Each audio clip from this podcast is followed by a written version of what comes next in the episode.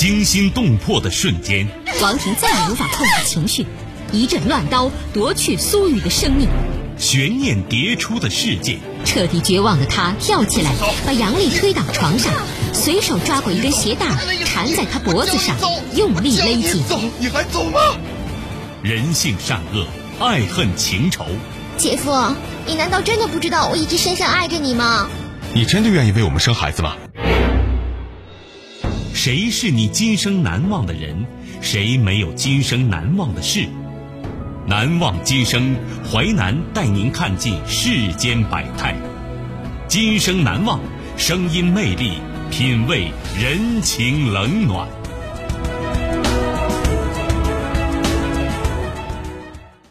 欢迎您收听《今生难忘》，我是淮南。事件回顾：时间：二零一一年，地点：太平洋海域，人物：刘铎、包德、黄波。李成全，事件：恐怖的渔船下集。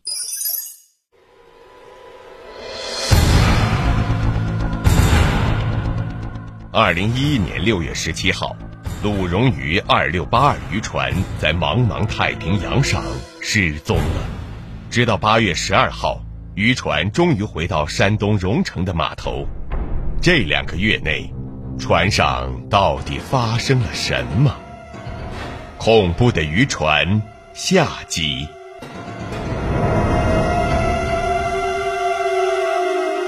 渔船血腥屠杀。二零一一年七月二十号晚，夏威夷以西两千海里。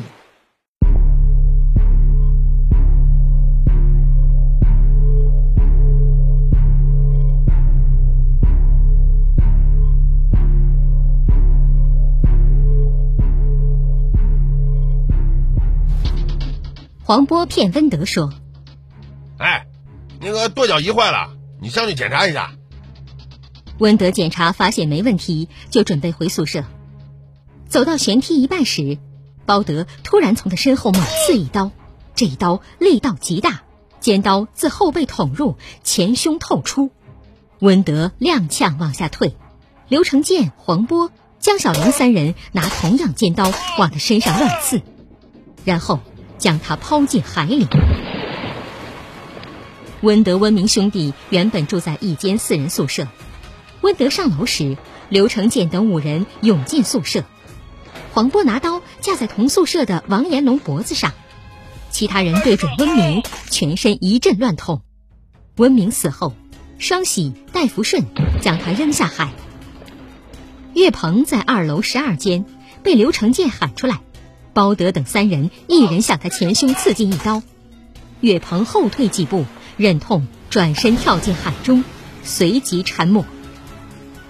刘铎他们没有海员证，几乎都是第一次出海，根本都是一群旱鸭子，没有向海追杀。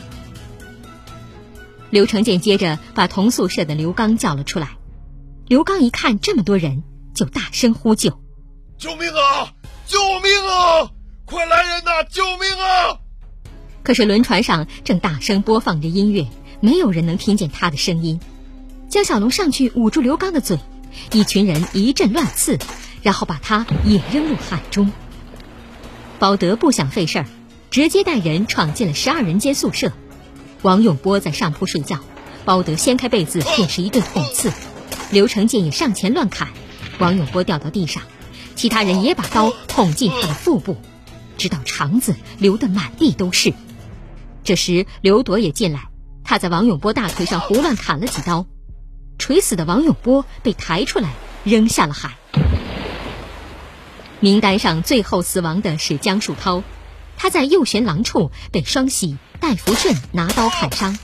黄波看过去时，看江树涛没有动，又砍了一刀。江小龙说：“他死了。”随后江树涛被抛下海。死去的人几乎全部属于原鱼轮管理层人员。这一晚，大学毕业生马玉超失眠了。他住在十二人间，亲眼目睹二父王永波被一群人疯了一样的砍杀。刘铎安慰他：“哎，我说你别怕呀，不会有人杀你的。陷入崩溃的马玉超失踪了。马玉超留下了一本日记，后来被刘铎扔进大海。刘铎找了三圈也没有找到马玉超，查看救生衣，发现一件未少。二零一一年七月二十一号，夏威夷以西两千海里。凌晨，包德找刘铎说：“还有三个人没有杀呢，吴国志、陈国军、伯福军，这三个人都跟温德有密切关系啊。”陈国军先被押到船头，刘铎问他：“你身上有没有银行卡呀？”陈国军说：“没有。”刘铎一把将陈国军推到海里，陈国军游了几下，没了踪影。刘铎心血来潮，突然决定安排梅林、冯兴燕和王鹏动手，给了他们每人一把尖刀。刘铎说：“哎，一会儿动伯福军、王鹏、梅林，你俩先上。你俩这手上沾沾血，问问他身上有没有银行卡，没有就直接放倒。”伯福军被押过来后，王鹏和梅林就向他逼问银行卡。伯福军说没有。梅林先上前捅了伯福军腹部三四刀，王鹏也刺进他后背脖子几刀，血流如注的伯福军瘫倒在地。随后，刘铎一脚将伯福军踢进海里。冯兴燕押来吴国志，首先一刀刺进吴国志肚子，随后王庞、梅林各捅了吴国志一刀，吴国志被迫跳海。这次，在不到十个小时时间里。先后九人殒命，一人失踪。杀人在这群凶徒眼中，跟杀一条鱿鱼没什么分别。二零一一年七月二十四号，日本以东一千二百海里，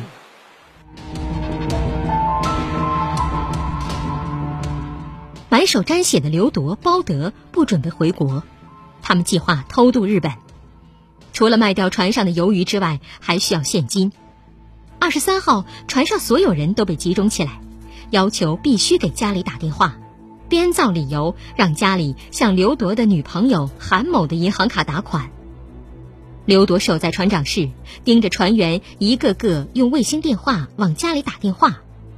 黄波打给母亲：“妈，我手骨折了，在船上，需要五千块钱医药费，我给你个银行卡号。”你往里面打五千块钱啊！我着急用，快点啊！王鹏打给母亲：“妈，我我得了阑尾炎了，你要做手术，你得需要五千块钱医疗费，你给我打五千块钱呗。”阑尾炎是大多数船员的共同理由，有时还交互向家里印证确实患病了。但是船员家境都十分的贫寒，本还指望着儿子、丈夫出海挣钱。哪里有钱打给他们？到了二十四号，家里汇款的有两个人，单国喜、邱荣华的家人各汇了五千元钱。如果船上二十人每家都打款五千元，那么将有十万元现金入账。而到底打了多少钱，包德无从知道。刘铎告诉他只收到一万元，包德根本不信。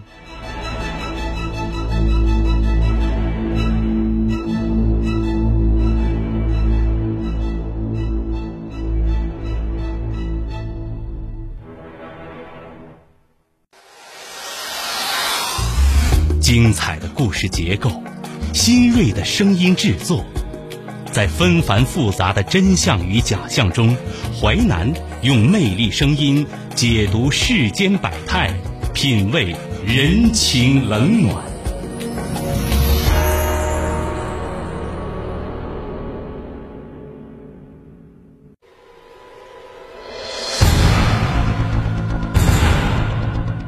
二零一一年六月十七号。鲁荣鱼二六八二渔船在茫茫太平洋上失踪了，直到八月十二号，渔船终于回到山东荣成的码头。这两个月内，船上到底发生了什么？恐怖的渔船下集。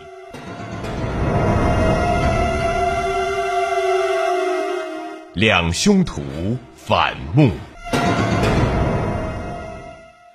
二零一一年七月二十四号，日本以东一千海里。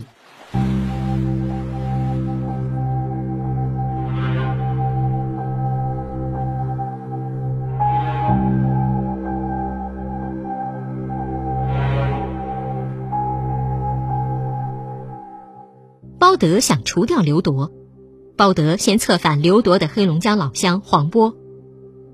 刘铎准备带江小龙他们三个人去日本，把其他人全杀了。你只有跟着我干，才有活路啊！黄波说：“我跟你干，我早知道他无情无义，连我也要让家里人打钱给他。”呸！黄波转身找到刘铎说：“哎。”我有个很严重的事儿，可得告诉你。刘铎问：“你不用说了，是不是包德那家伙想干掉我呀？”黄渤惊讶于刘铎的聪明，无言的点点头。刘铎在一张纸条的四个名字上画了记号：包德、包宝成、双喜、戴福顺，四个人全部是内蒙古人。包德残忍悍勇，又有一帮老乡在身边。此刻，刘铎只有短短几个小时准备时间，他决定借刀杀人。船长李成全和船员崔勇、段志芳三人都主动要求加入队伍。刘铎说：“能不能加入啊？要看你们的表现，必须手上沾血。”当天晚上，刘铎将新人、老人聚集在一起，说：“兄弟们，包德要造反。”刘铎将写有包德等四人名字的字条让大家传阅，然后安排行动，给了崔勇一把刀，让他先回宿舍。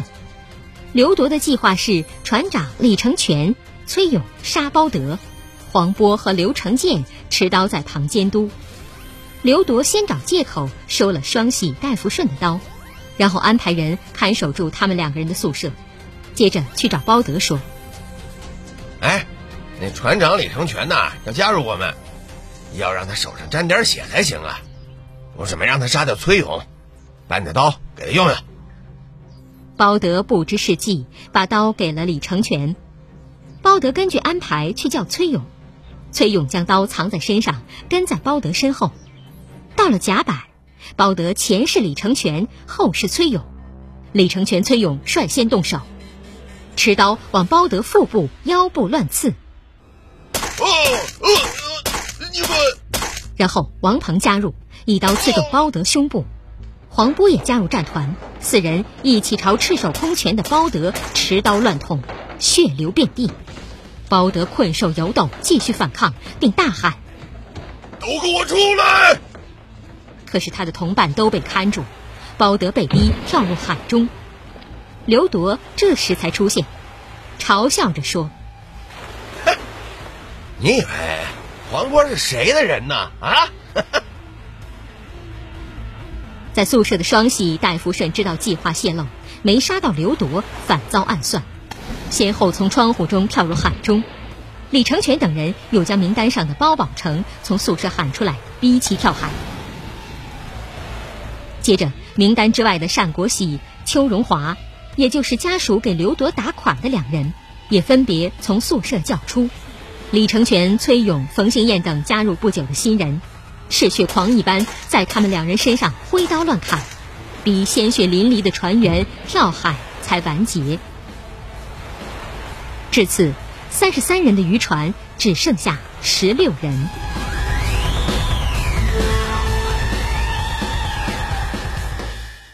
二零一一年七月二十五号，日本以东一千海里。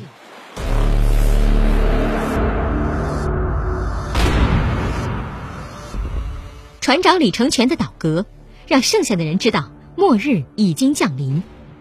趁着二十四号晚船上黑龙江、内蒙古两帮人内斗，大副傅义忠、轮机长助手王延龙、船员关学军、船员宋国春、丁玉民悄悄策划逃离渔船。逃跑方案是让船进水，然后趁乱取救生筏逃走。凌晨时分。鲁荣鱼二六八二号机舱进水，失去动力，船体倾斜。他人在睡梦中浑然不知。船长李成全上厕所时感到不对劲，机器转速从九百八猛降到七百，检查发现机舱底部进水，他马上去找大管轮王延龙。机舱进水是因为海底总阀被打开了，这个总阀只有王延龙和温德知道。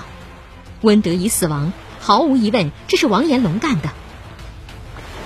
王延龙失踪了，刘铎、李成全立即组织船员排水自救，同时准备逃生工具，打开电台向外呼救。这时，傅义忠、关学军、丁玉民、宋国春四人身穿着救生衣。跳上载有救生物资的自制木筏。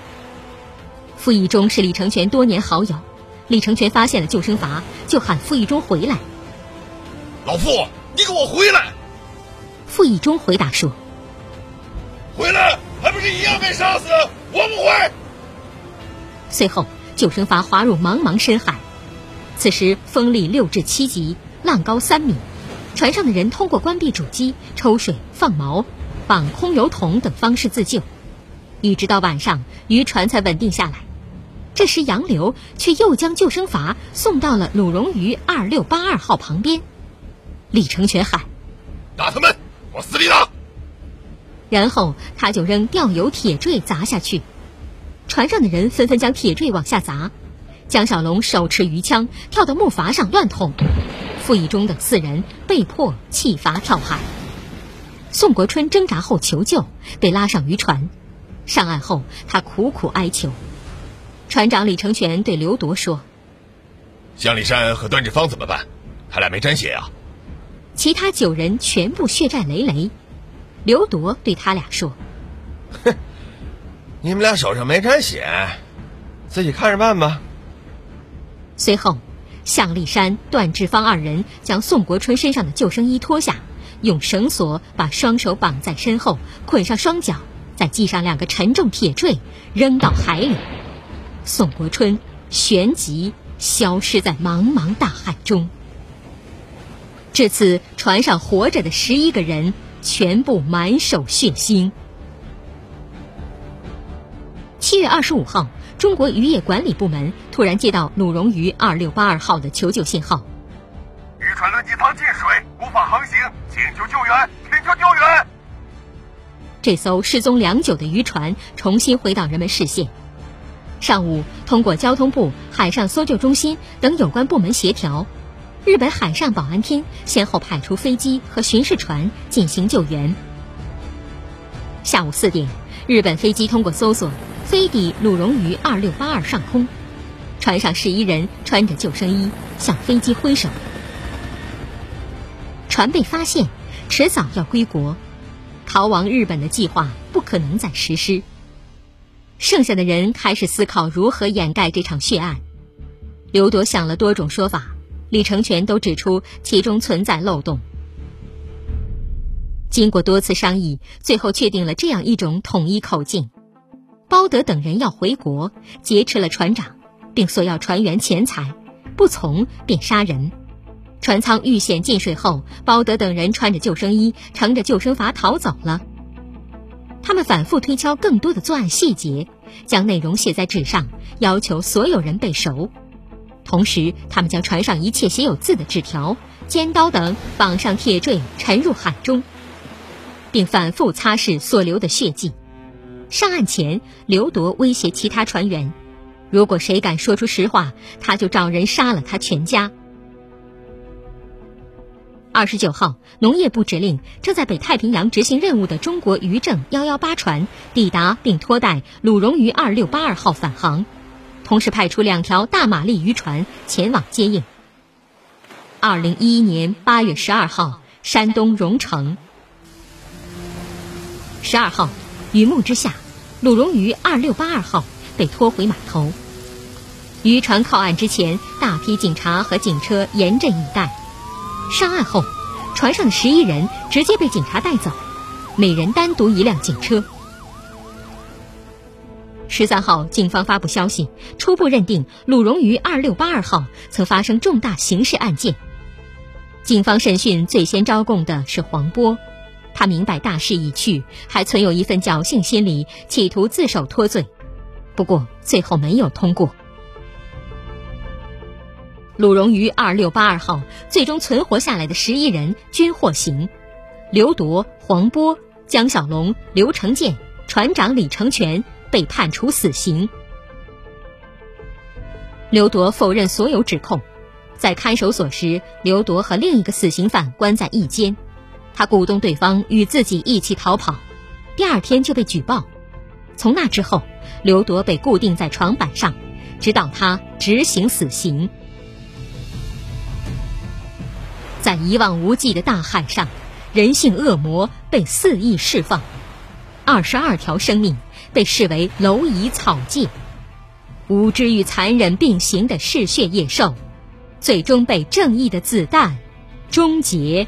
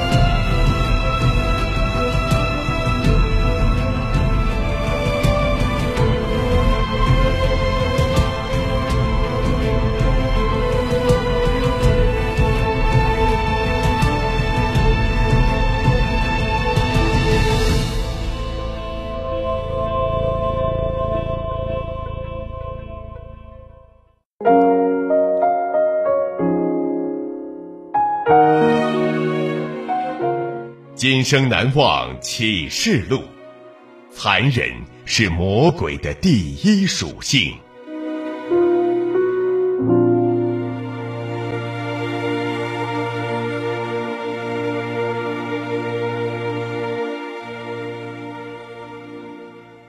感谢您收听《今生难忘》，本节目编辑主持淮南，下期您将听到。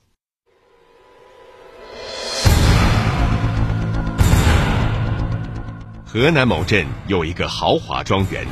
二零一七年四月八号，河南省公安厅组织十二个省辖市公安机关统一收网，终于揭开了这座庄园的神秘面纱。原来，这个庄园竟然是邪教组织的窝点，骗奸信徒，敛财千万。上集，今生难忘。首播时间。周一至周五十七点三十分至十八点，本节目可以在吉林广播网、蜻蜓 FM 在线点播收听。